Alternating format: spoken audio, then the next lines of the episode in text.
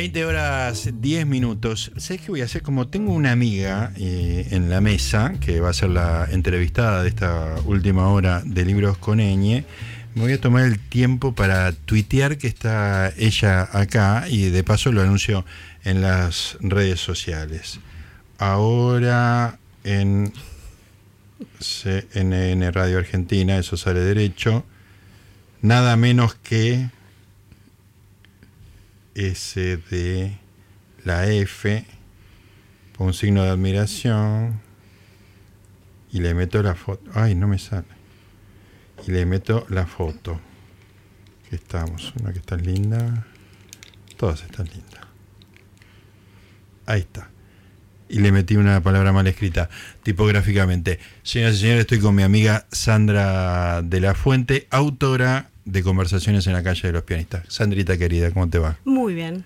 Muy bien, llegué acá. Llegué con un libro acá. Llegaste, llegaste. ¿Qué te puedo decir? Escúchame, vos sabés que habiendo un programa de radio conducido por mí, vos en algún momento vas a estar sentada ahí conversando Me falta la conmigo. picada. Me falta la picada, pero ese es tu departamento, de Claro. eso te ocupabas, te ocupabas vos. Y bueno, Qué lindo. Bueno, vamos a contarle a la gente de qué se trata Conversaciones en la calle de los pianistas. Esto tiene su origen en una película en una calle de Bruselas. de Bruselas. Contá un poquito de la experiencia inicial y después vamos al libro.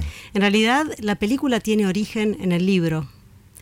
Eh, La película tiene origen en el libro. Ah, Claro. mirá, mirá, yo pensé que era al revés. Lo primero que surgió en mi cabeza, yo nunca hubiera imaginado que iba a pasar una película después, pero lo primero que surgió en mi cabeza cuando entrevisté a Lil Tiempo en el año 2001, 2002, 2003, no sé, en, en esos años, Sí, fue la, la posibilidad de hacer un, un- una especie de recorrido por esa calle donde viven eh, por lo menos 10 pianistas.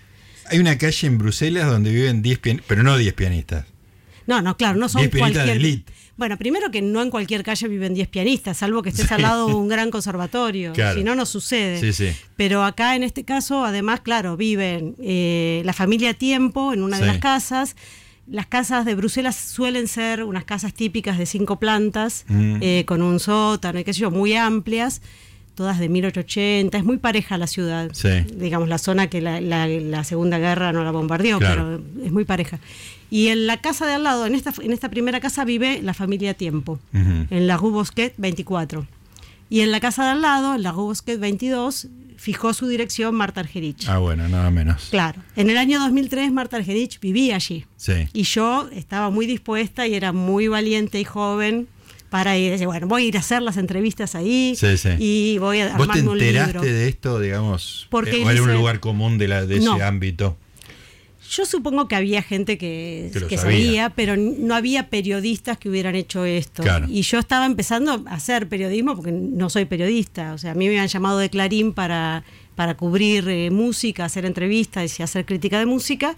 Y me encuentro con este universo escondido que me parecía que era un- una posibilidad interesante de retratar un semillero eh, musical y particularmente el mundo del piano que es muy complejo porque es muy difícil ser un pianista en el medio, un pianista que va por ahí, no, no quiero decir mediocre, pero Ajá. un pianista que no esté consagrado. Hay un salto muy grande, eh, o sea, la elite, o, o estás en la elite o estás muy o abajo. estás muy abajo de Claro. algún modo porque porque el piano no es un instrumento de orquesta. Claro. O sea, es un instrumento que puede tocar con la orquesta, pero Sí, no es un con instrumento orquesta, pero no pertenece a la orquesta. Claro, y la tónica de los conservatorios no incluye mucho la música de cámara. Entonces el tipo que entra al, conser- a- al conservatorio o a estudiar en el Moscú, en el Tchaikovsky, por ejemplo, el Sí. conservatorio que se, te forman para ser un pianista de carrera, Claro. ¿no? Entonces eh, la, la carrera del pianista es una carrera solista, es como la del tenista. Sí, pues eh, te estaba por decir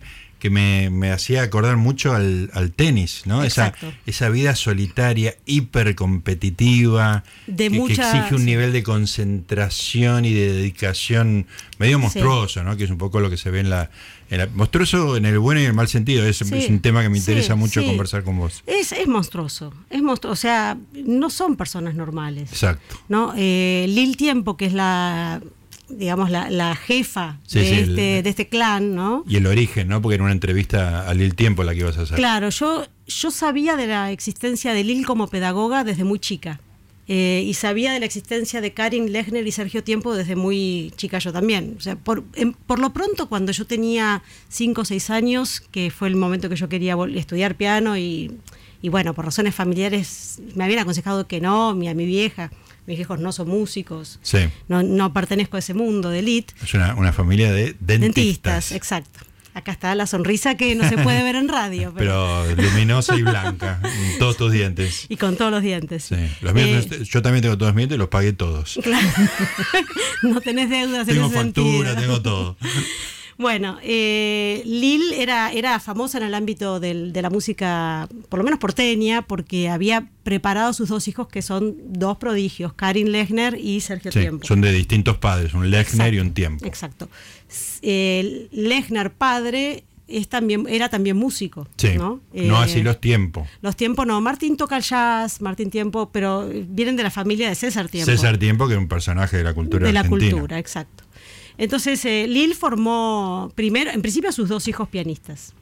Y después en Venezuela tuvo, eso fueron árboles que daban frutos, porque bueno, en Venezuela la música sale por, por abajo de las baldosas, ¿no? Sí. Eh, así que bueno, era una persona muy reconocida. Yo cantando en un grupo vocal muy pequeño, tuvimos un ensayo en una sala del Conservatorio Beethoven y vi un afiche de Karin Lechner que tocaba. Esto lo describo en el libro. Sí. Ella tocaba, eh, daba un concierto de Mozart y yo pensé, bueno, pucha, a mí ya se me pasó el cuarto de hora este. Yo tocaba el piano. Yo ya tocaba el piano, pero bueno, no estaba para un concierto de Mozart. Claro. Estaba en el conservatorio, estudiaba. Lo- Pero para ese, para ese salto tenías que dedicarle una vida que no tenías. Ten- tendría que haberle dedicado una vida que no hubiera tenido porque tendría que haber empezado quizás a los 3, 4 años. Mm, Hacer, o sea, que el piano fuera el, el medio donde uno respira, Claro. no otra cosa. Sí. Es muy difícil. De hecho, lo que sucedió con Marta Argerich es eso. Sin tener una familia de músicos, ella tenía, evidentemente tenía un talento natural. La, la anécdota cuenta que en el jardín de infantes, la maestra, un amiguito, la, la eh, chicañó, le dijo, Martita no puede cantar las canciones del jardín. Y Martita fue y tocó en el piano todas las canciones. A los tres años. Claro. Entonces la madre... O, eh, o sea, es el derivado del bullying. Exacto, mira, mira lo que sucedió. A mí No me- es tan malo el bullying. no, a mí me dicen eso y yo me quedo muda Claro, para claro, siempre. sí, pero sí, bueno. deprimidísimo. Sí. A Martita eso fue un incentivo por lo menos para la madre, Juanita Claro. Heller, que era una mina muy avanzada en esa época. La- obviamente Martita iba al jardín, tiene 78. Sí. O sea, el jardín en un esa jardín época. con poca gente. Exacto. Eh, y bueno, ¿Y Martita los padres de Marta Argerich no era músico, no. De hecho, el padre no tenía una profesión particular y la, también la anécdota cuenta que, bueno, ella se puso a estudiar con por reca- recomendación, primero con una maestra, después con Escaramuza, que era el gran formador acá de, de pianistas. Y eh, cuando ya tenía 9, 10 años fueron a hablar con Perón, Ah, mira, claro, porque Marta es del eh, 41. claro. Entonces, eh, en el 49 fueron a hablar con Perón y, bueno, consiguieron una recomendación de Perón para ir, ella quería estudiar con Gulda en Viena, y entonces llegaron a Viena eh, con el padre, con un cargo inventado por el peronismo, por Sí. Eh, como agregado cultural o algo así, Claro. y la madre también trabajando ahí, digamos, viviendo con Martita. Pero era para que Marta... Para que Marta hiciera una carrera. Ahora, todo lo que hu- hubo que armar para que Marta hiciera una carrera, eh, por ejemplo, el hermano de Marta no podía vivir con Marta, porque Marta se desconcentraba y ella tenía que tocar el piano todo el día. Claro. Es monstruoso. Y genera una personalidad muy particular, Claro, ¿no? claro. Sobrevivir a eso es muy difícil y yo creo que Marta es más o menos normal en relación con la vida que tuvo, ¿no? Claro. Eh, y con la que tiene, porque digamos que tampoco es fácil Sí, sí, ser... eh, eh, eso arrancó hace setenta y pico de años y, y no paró un, seg- un Y segundo. nunca paró. Siempre fue un bicho raro. Tengo un paréntesis en toda esta historia que me resulta realmente apasionante. Vos sos una persona que, que, bueno, con muchos años en Clarín haciendo música clásica y con tu, tu capacidad, has estado en contacto con toda esta gente. Eh, después volvemos sobre la gente del libro, pero hacemos un retrato mínimo de la cotidianeidad de alguno de ellos. Primero Marta Argerich, digamos, ¿no? Conversando con mano a mano con Marta. ¿Es una diva, es, es Whitney Houston Bueno. de, la música clásica? o Tiene, ¿Qué cosa... excentricidades hay en su cotidianidad? Ella tiene, eh, se hace amiga de gente por razones muy extrañas Ajá. y esa es la gente que la sigue y la adopta y la, y la lleva y la trae y le hace hay, y hay como favores. Y hay un- enjambre de gente alrededor. Sí, algunos están en este libro, digamos. Ella mantiene ese tipo de Claro. vínculo, lo lleva a su casa, de, entre otras cosas les paga eh, la Nespresso. Cuando, cuando ella vuelve a Bruselas, tiene una cuenta de 3.000 euros de Nespresso que va y paga. Los tipos viven en su casa. Son los amigos de Marta con los que se hacen los festivales, Argerich. Ajá. Es una mina de una generosidad espectacular. Ajá. Ahora, la relación con el periodismo es horrible. Yo, yo tuve. Yo soy muy dada para las entrevistas. Sí, Eso, sí. eso siempre fue lo que se me elogió a mí. Claro. Eh, tenía capacidad de entrevistar, un don para eso. Sí, además tiene como una cosa cálida en el Sí. trato personal. Con ella no pude. Nunca lograste vencer esa. No, nunca pude atravesar ese muro. Ella también tiene una cosa eh, particular con, con las mujeres, con el que la jodan, con Ajá. el que le compitan. Pero bueno, no, claramente no era. ¿Desconfía del periodismo por algo? Sí, yo creo que desconfía del periodismo. No, no te lo puedo asegurar porque no se lo, Sí, sí, no se lo pude preguntar. Y no te lo contestaría tampoco. No, eh, eh, conmigo yo tuve un acercamiento a ella en un viaje que yo hice a Lugano especialmente para entrevistarla, pagado por mí, en el 2014, porque ella volvía a Buenos Aires a tocar por primera vez en estos festivales que Sí, se me hacen. acuerdo. Entonces, bueno, a mí me- yo estaba por España, no es que, no es que viajé especialmente Sí, sí. desde Buenos Aires, pero estaba por ahí dije, Te bueno, corriste hasta. me voy a Lugano, la entrevisto. Y tenía el arreglo con un amigo que figura, con Alan Kiev, que figura en este libro. Y mm, dije, bueno, me va a recibir, me va a recibir y charlaré. Pero es tan opaca en, el vínculo con el periodista, tan corta, que No hay forma. Alguien con una mediana calidez eh, y sin estrategia como soy yo, Claro, no, no podés. Claro, vos entrás o te quedaste afuera. Claro, claro. O sea, yo tengo un trato normal y si Claro. la otra persona no quiere ser entrevistado, yo me voy, no, no quiero molestar, no soy eso. Claro. Y sentí que ella no quería, entonces la perseguí un poco por una mesa en un, en un restaurante, esos que un salad bar. Y ella se servía la ensalada y yo le decía, bueno, pero hablé, Ah, no me molestes, che. Ay, bueno". Fue bastante desagradable. Después, por supuesto que la nota que mandé al diario fue eso. Claro, quedó divertida. la- hiciste una buena nota de un fracaso. De un fracaso, exactamente. que es exactamente. parte de la historia de nuestra vida. ¿no? Eh, sí, puede ser.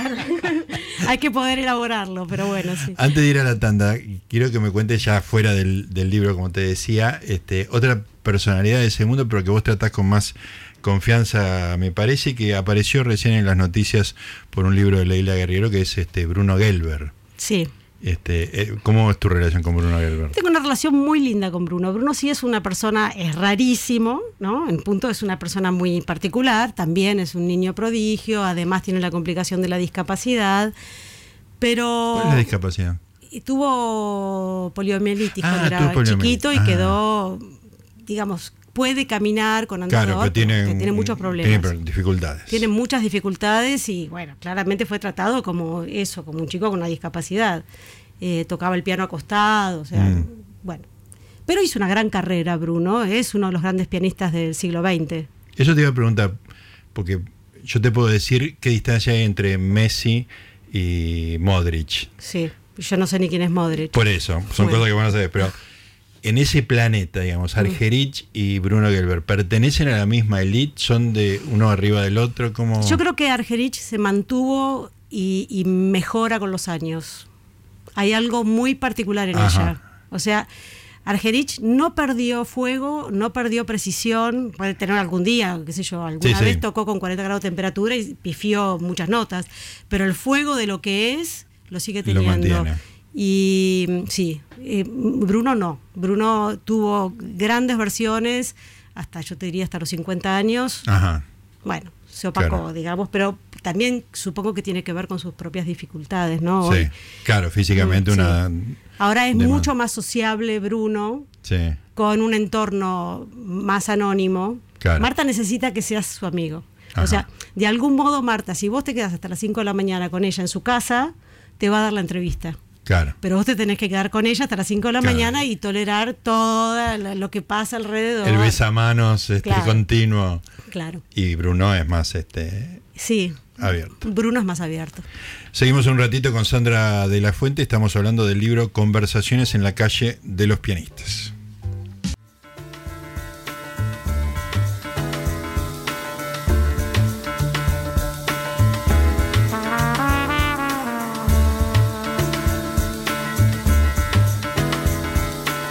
2027 estamos en Libros con Eña, estamos en CNN Radio Argentina, Boca está empatando 0-0 con Vélez y nosotros estamos conversando con Sandra de la Fuente a raíz de conversaciones en la calle de los pianistas. Volvemos un poquito para atrás, Sandra, porque vos dijiste, en, en esto estaba la raíz de la película. Claro. Claro, eh, fue? fue porque, bueno, yo la vida en Buenos Aires Sí. y, la- y mi vida en particular y mi, mi carácter en particular fueron pasando cosas, nunca me atreví a viajar, a hacer las entrevistas. Vos tenías esta idea y un Yo- libro para hacer por la calle de los Claro, y me había comprometido de algún modo con, con quien es un poco mi mentor, que Federico Monjó, le había contado la idea, bueno, Sí. era como, la voy a hacer, Claro. pero qué sé yo, no la hice. Sí. Y en el 2013 eh, vino a casa Mariano Nante, que en ese momento venía muy seguido a casa. Un chico joven, director chico, de cine. Claro, que en ese momento tenía 24 años, Claro. 23, no sé, 23 años. Obscenamente joven. Sí, sí, sí, demasiado joven. Y bueno, vino a casa, yo estaba haciendo un, un guiso ruso de los míos, Excelente cocinero, Sandra de de ese guiso ruso por lo menos. Por lo menos. Y, y él necesitaba un tema de un documental, y entonces yo le dije, bueno, mira, yo esto, Ah, necesitaba un tema y vos le dijiste. Ah, yo tengo esto, él toca el piano, Sí. él toca muy bien, hace jazz, hace estándares, toca, Ajá. toca muy lindo, tiene muy buen gusto y tiene mucha oreja. Y le digo, mira, yo, yo tengo esto, qué sé yo, no lo voy a usar. Es improbable que haga esta, esta película, este, este libro. Así que si querés, bueno, me dijo, hagámoslo juntos. Genial. Entonces fui, pero fui para acompañarlo a él, un poco como productora, pero bueno, en, la- en ese momento empecé a hacer las entrevistas y dije, bueno, a ver, Y claro, acá hay algo. ahí, ahí, sí. Y eh, la película le fue bien, tuvo La, premios. la película fue, para mí, fue una sorpresa enorme. O sea. La película tiene poco que ver con el libro, más allá de que obviamente sucede en las dos casas, se pasan, pas- los protagonistas son los mismos que los míos, Sí. pero los vínculos que teje Mariano en la película no tienen nada que ver con lo que yo estoy mostrando en el libro. Y eh, marcame las diferencias. Y él, él traza una relación más psicológica en el oficio de que va en la cosa familiar, en la, en la herencia familiar, Ajá. ¿no? Y en el vínculo abuela, madre, hija que hay en esa casa que puede o no ser pensado como algo. Sí, hay que decir que uno de los personajes tiene cuántos años, la chiquita. Eh, bueno, empieza teniendo creo que 14 claro. y termina teniendo 17, pero Sí, sí. porque fue filmada, o 16, Sí, filmada en dos momentos, sí. 16, porque se estrenó ahí, ¿no? En, el Bafisi, en el 15, Claro. perdón, todas las dudas, pero Sí, sí, es pero pasaron muchas cosas, bien. Eh, sí, fue filmada en dos momentos, él se quedó bastante más tiempo que yo ahí filmando. Eh, sí, Natalia ya tocaba mucho. Natalia Lechner es Natalia ¿no? Binder, porque Binder, es ah, porque sí, hija de otro señor que es Pierre Binder. Ella es hija de Karin Lechner y nieta de Lil Tiempo. Claro. Lil Tiempo además es hija de Antonio de Raco y de Elizabeth Westerkamp, dos grandes pianistas de la avanzada, digamos, de, de la primera década, de la primera década, no, de los primeros 50 años del siglo XX en Buenos Aires. ¿no? Eh, así que bueno, son nombres muy notables, Claro. digamos, todos no- nombres notables del piano argentino. Entonces él sigue sobre todo esa esas tres generaciones. Sí, ¿no? y el sufrimiento de Natalia de tener que elegir si es o no Ujú. pianista, en fin. Yo, yo tomé otra cosa, yo tomé una cosa más transversal, a mí me interesaba hablar con todos y saber qué, cómo habían llegado a ser esa clase de pianistas y cómo, cómo manejaban eh, es- esa cuota de frustración que tiene el no ser el pianista consagrado cuando Sí. te prepararon para eso Claro. y, eh, y el tratar de llegar a más, ¿no? Un poco la gente que va a la casa de Marta es, eh, yo lo planteo como el peregrino que va a Santiago de Compostela Ajá. a buscar eh, el, el bota fumeiro, ¿no? Sí. Esa, esa especie de incienso que sea una bendición que lo, lo ayude a, a meterse en el mundo del piano. Claro. Y Marta es muy generosa y hasta les da habitaciones para vivir. Ahí vive Akane Sakai, que es una japonesa, que eh, habita el subsuelo de la casa y toca el piano en uno de los tantos pianos de Marta, porque Marta tiene cinco pianos en la casa. Cinco ¿no? pianos en la casa. Tiene un vertical en su habitación arriba de todo. Sí. Tiene tres en, el, en la parte, la primera planta, uno más arriba, o sea, pianos hay por toda la casa. Eh, los tiempos lo mismo. Claro, me acuerdo de una escena de la película, corregime porque mi memoria es muy mala, pero que están los, los tiempos y dicen, está tocando Marta. Es muy graciosa esa escena. Voy, voy a confesar algo. A ver, es, es Eh, falsa. dese- deseando que Mariano Nante no escuche porque me va a matar, pero bueno, no puedo, no puedo evitar ser honesta con esto. En realidad, sí, eh, se, se preguntan, es Marta, es Alan Kiev el que pregunta. Sí. Es Marta, la que está tocando es Marta. Ah, no, es Sergio Tiempo con Misha Maisky, el chelista. Es Marta la que toca. En realidad el que tocaba era Alan Kiev. Ajá. Y ahí hay algo que para mí es muy interesante demostrar. ¿Ves? Es mucho más interesante que afirmar que esa era Marta. Claro. Que es todo el mito que está alrededor de que es indudable que esa es Marta, el toque No de Marta. puede ser otra que Marta. No puede ser otra que Marta. Y no, Y era, no, Marta. no era Marta. Es genial Claro, eso. No era Marta. Hay- tiene varias capas de genialidad y eso, y una es que, digo, una cosa compartida por todos los seres humanos que viven en casas o departamentos, que son los ruidos del vecino. La medianera. Que en este, la medianera, ¿no? Sí. Que, que, oh, ya pusieron cumbia de nuevo, Oh. están martillando, bueno, esas son nuestras preocupaciones Claro. habituales. En este caso está tocando Marta. Claro, ¿no? claro. Y la segunda capa de interés es esa, ¿no? De decir, es Marta. Y no era No Marta. ¿no? Es Marta dicha por músicos que conocen mucho el toque de que, está- Marta. que están en ese nivel. de- claro, que de no escucha. somos vos y yo diciendo, Ah, "Ay, bueno, este- que- la vecina Marta. No. Pará, porque tampoco es vos y yo. Vos estás a un nivel.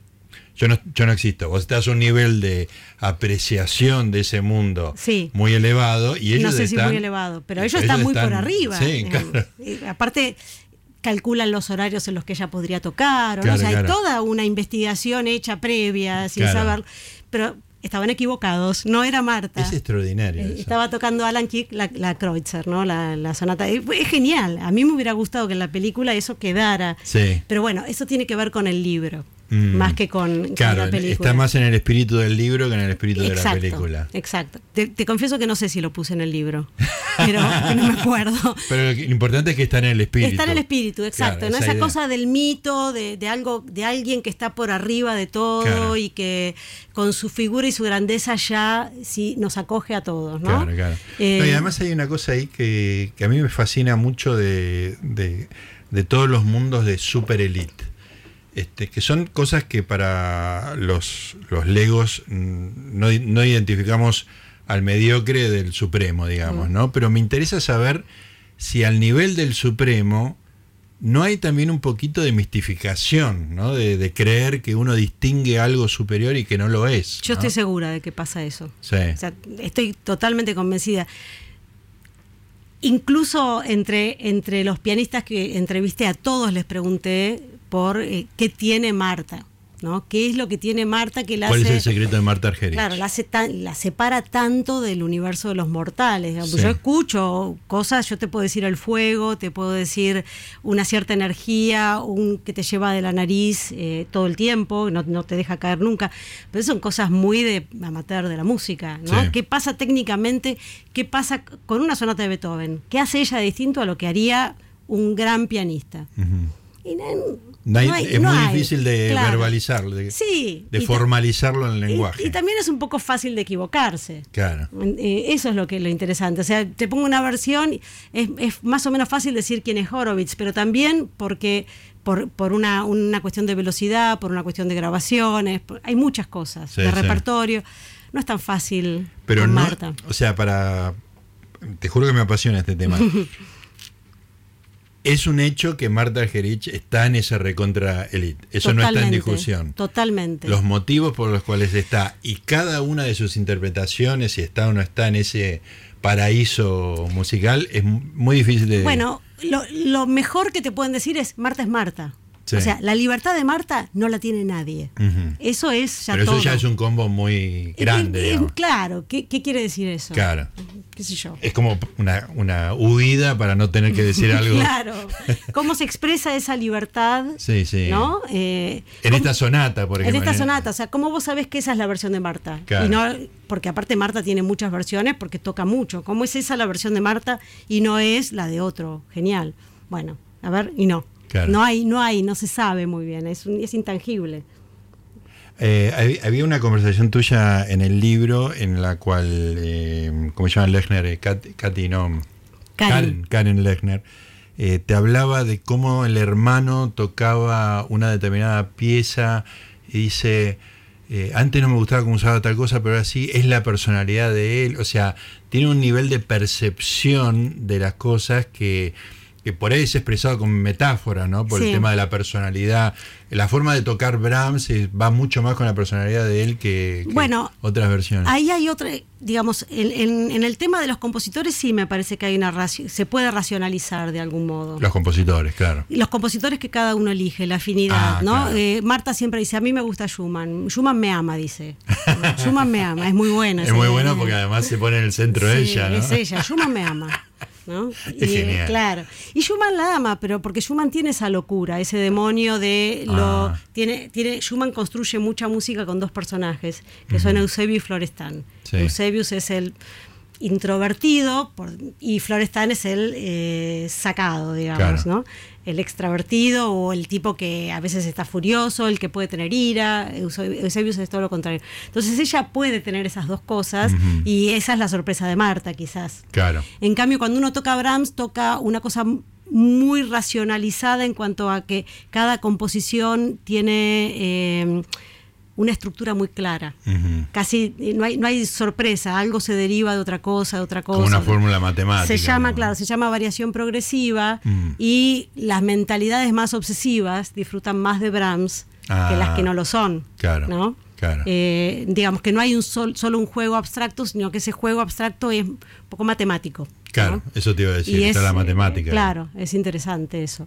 Porque es, es Karin Lechner la que toca mejor Brahms que Sergio. Ajá, y que eso tiene que ver cómo es ella, sí. claro. En cambio, eh, Sergio es más explosivo. Claro. A él le queda mejor la música que explota de golpe. Un Prokofiev ¡pac! Eh, suena en él. Claro, Yo claro. lo escuché hacer en vivo en Estados Unidos eh, el concierto de Ginastera y era realmente, a ver, te pasaba una tropilla de caballos por encima, te tiraba con las boleadoras, claro, se claro. escuchaba todo eso. Si querías lo escuchabas, digamos, podías hacer esa, esa representación, pero son pianistas para determinado repertorio. Así que sí, yo creo que, cuando hablas de repertorio de compositores me parece que es más fácil pensar la las personalidades. claro, hacer una- es más una fácil. tipología. Sí, pero cuando hablas Sí, así en general, Las notas, ¿no? Además, este. claro. Pues es que, bueno, eh, nos hacía reír Hernán hace un rato porque justo le, le dediqué una parte de la primera hora a, a las fuentes tipográficas, cosa que yo aprendí mucho con tu hermana y tu cuñado. digamos, Claro. ¿no? Yo aprendí de- por la edición del amante y por el trabajo que hacían ellos. Este, el tema de las fuentes era. Bueno, todo eso, mi formación Ah. tipográfica. Viene fue- de ahí. Fue de A4, la empresa que ellos Ah, tenían claro. antes de. Pero Quintín sabe algo de fuentes. Quintín sabe de todo y no sabe de nada, Ah, ¿viste ok. cómo es? O Sí. sea, la autoridad con que habla y, y sus ideas geniales se aplican a cualquier a cualquier tema, pero digamos, laburaban de eso, digamos, Claro. más que yo sabían, digamos. Ah, que- ok, sí. Como casi todos los temas que yo sé un poquito como para conversar, pero no sé en profundidad. Pero vos conversás y ellos no. Exactamente, Bien. yo escucho. claro. Bueno, y para relacionar todo, bueno, aparte de tu apellido de la fuente, que es lo que nos hacía reír este Hernán, yo conversaba con María acerca de las personalidades de las tipografías, Ajá. ¿no? Y es lo mismo que esta cosa de, de cómo toca cada uno, ¿no? Porque, Claro. digamos, ¿cómo vas a mandar un, un- un documento de Cancillería con Comic Sans, que es una Claro. letra que es graciosa, sí. juvenil y, y Sí, medio... de niños casi. de- de niño, exactamente, ¿no? Y que la Bodoni tiene esta característica y le contaba a María de cuando Ikea cambió Futura por Verdana, que la gente sentía que era una traición a la tipografía. Y me parece que están relacionados los dos temas de conversación del día de hoy, porque es como encontrar personalidad y características en cosas que por ahí el, el que está afuera, como nosotros, vos no, pero nosotros sí, este, a primera vista parece como un capricho y, y en realidad hay algo. ¿no? Hay, seguramente hay una historia de eso, hay una historia larguísima que a nosotros nos llega en una tipografía. Claro, ¿no? Como nos puede llegar en un gesto, eh, en la expresión de una frase musical, Claro. que está dicha con más pausa, con menos pausa. Donde se acentúa una nota. Exacto, que las pasar. notas son las notas, pero Sí. pueden no ser las mismas notas incluso. O sea, uno puede pifiarle una nota y estar diciendo de cualquier manera aquello que Schumann quiso decir de mejor manera. Claro. ¿No? Hay lugar para eso también. Exacto, exacto. Eso es muy interesante eh, y es muy abstracto al mismo tiempo. Qué genial. Mm. Estamos conversando con Sandra de la Fuente, autora de Conversaciones en la calle de los pianistas. Bueno, nos escribe Lorenzo Cuarda y dice, invítalo a Quintín. Vos sabés que, por supuesto, sacó dos libros, mi, mi amigo y socio durante muchos años, sacó dos libros en, en el lapso de una semana. Este, y le digo, tenés que venir a la radio. Oh, me fuimos al patio, después me voy a San Clemente y vuelvo en abril. Sí, si la única persona que saca dos libros en- y en el momento que tiene que hacer la prensa de los dos libros, se, se va a su exilio en la costa. Bueno, lo que pasa es que eh, como no hay presentaciones de los libros ahora, sí. dijo, bueno, me voy y me llamarán allá y hablaremos por radio. Claro, no, no pensó tener, no. esto. No, claro, Claro. claro, No pensó en su amigo. No quiero defenderlo, ¿viste? No está en mí. No pero- está en vos. Marcela Maya dice, ay, los amo tanto. Oh, Y la señora Peca dice, hola, puse la radio, los te quiero mucho. Ah. Los TKM y un, y un corazoncito. Eh, bueno, ahí el tucumano Erlis dice que tiene el libro Es mi tipo, un libro sobre fuentes tipográficas, que fue lo que estuvimos hablando en la primera parte pero del que se, programa. que se compre las conversaciones. Que se en la compre calle. Conversaciones en la calle de los pianistas. Editó Aguilar, esto es de Random House. Yo saco un libro por, por Aguilar también ¿Sí? ahora, un libro de conversaciones sobre fútbol. Ah, mira. Con Diego Latorre. ¿Con Diego Latorre solamente conversás? Conversamos nosotros dos y nosotros dos conversamos, bueno, habla él, ¿no? Que el que Claro. se- y nosotros dos conversamos con jugadores exquisitos. Bueno. Marangoni, Rinaldi Menotti, eh, Diego Milito, dije, eh, Alberto Márcico y la Chancha Rinaldi, no sé si me La estoy Chancha olvidando. Rinaldi. Y Marangoni, dije, Jugadores Francescoli, exquisitos. Francescoli. Jugadores exquisitos, la chancha Rinaldi. La No, Chancha Rinaldi pega. era un jugador exquisito. Así, yo no te discuto de, de cómo No. se, se toca Abraham, vos no me discutas a mí de fútbol, que es lo único que hago pie y puedo sostener una conversación con ese tipo de gente. Yo digamos. aclaro que no sé cómo se toca Brahms. ¿eh? Ojo, poneme a tocar, a lo sumo un intermezzo, mal tocado, pero bueno. Escúchame, detengámonos un poquito, un poco en el espíritu de la película y no del libro, pero de todas maneras vos terminás el libro con Natalia, que es Sí. la, la- la jovencita, este, y bueno, un poco hablas de, de esto con ella, ¿no? Sí. De seguir la evolución de una chica que en la película dice, eh, yo decidí tocar el piano o algo así, ¿no? Cuando estaba en la panza de mamá, algo así, ¿no? Dice, cuando estaba en la panza de mamá, yo mismo sabía que iba a ser pianista. Claro, es este, es gracioso y muy abrumador, es como un- de un nivel de opresión Sí. tremendo, ¿no? Estamos hablando de una hija y nieta y sobrina y prima de, de pianistas de primerísimo nivel, ¿no? Sí, que me dice, yo no sé si sé leer música porque todo lo que toco ya lo escuché.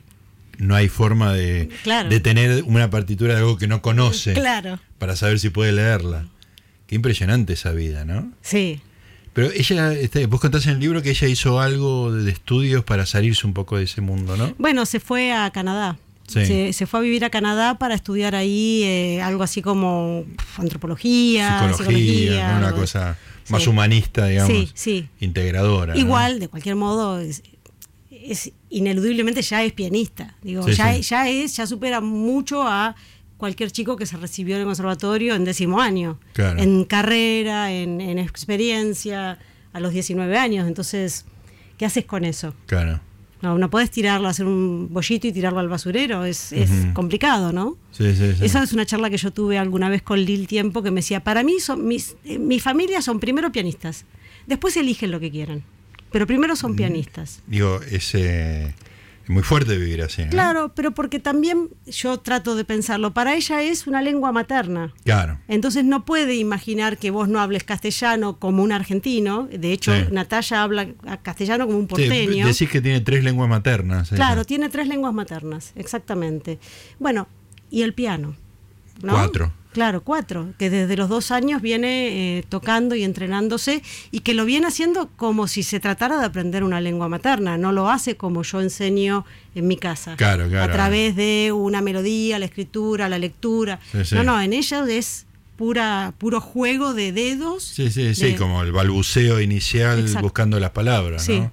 sí, Qué extraordinario. es, es muy impresionante. Y, y, as- y ¿dónde termina eso? o sea, por ejemplo, Natalia, digamos, ¿no? Que no ya demuestra una cierta independencia. Va a estudiar otra cosa. No va a ser Marta Argerich, digamos, ni siquiera va a ser eh, sus parientes inmediatos, quizás, ¿no? O No lo sí, sabemos. No lo sabemos. No lo sabemos. De hecho, bueno, a ver, eh, Karin, su mamá, no hizo una secundaria normal, ¿no? También condicionada por los exilios distintos. por- Claro. Eh, Sergio sí terminó el secundario, eh, normalmente, ¿no? Y pensó en estudiar historia. Y Natalia, efectivamente, estudia una carrera humanística y además sigue estudiando piano ahí. Lo que tiene que encontrar, que es lo que hablábamos en el libro, es un maestro. Alguien que la lleve. Claro, un maestro que no sea su abuela. O sea, una relación, un vínculo por fuera. Vos podés eh, escuchar los cuentos mm, eh, de la abuela todas las noches hasta cierta edad. Después te vas independizando con la literatura, con el pensamiento, con la guía, ¿no? ¿Qué, libros leer, qué obras tocar, qué, cómo, cómo leer esas obras. Eh, me parece que ese es el paso que necesita dar Natalia, que todavía, bueno, cuando cerramos el libro no lo había dado del todo, pero ya pensaba que que tenía una deuda con quien la escuchaba de algún mm. modo, ¿no? Con quien había seguido su carrera. Ya no era con su abuela, mm. sino porque ella tiene la deuda con su abuela, no con su mamá, con su abuela. Ah, ese, es el, la mamá no se ocupó tanto de eso. Por lo menos fue lo suficientemente elegante como para no, eh, no exponerse, ¿no? Mm. Eh, la, abuela era la que se hacía cargo. Yo digo en el libro, tomo una, una, cosa que estaba justo leyendo en ese momento, que es el Sapiens de Noah Harari que habla de la creación del mito colectivo, en qué diferencia el Neandertal del Sapiens, ¿no? Y es que el Sapiens es capaz de crear un mito colectivo que transmite eh, a su entorno cercano y que entonces todos están puestos para, todos los individuos de ese lugar están puestos para crear algo juntos. Entonces, bueno, es posible hacer puentes, es posible construir edificios, es posible construir una sociedad. Eh, Lil es un poco la, que creó esa trama del mito colectivo. Entonces todo lo que rodea es piano. Claro. Todo lo que rodea es música para piano y el piano es el alimento cotidiano. También por eso la presencia de Marta al lado. O sea, es la amiga de toda la vida, pero que es muy pertinente que viva para alimentar ese mito. Claro. ¿no? Desde el lugar de la divinidad.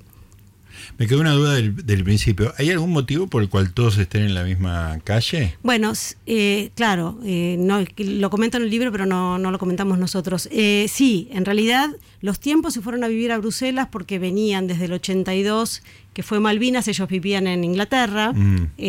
Martín Tiempo es agregado de embajada, tiene una función diplomática.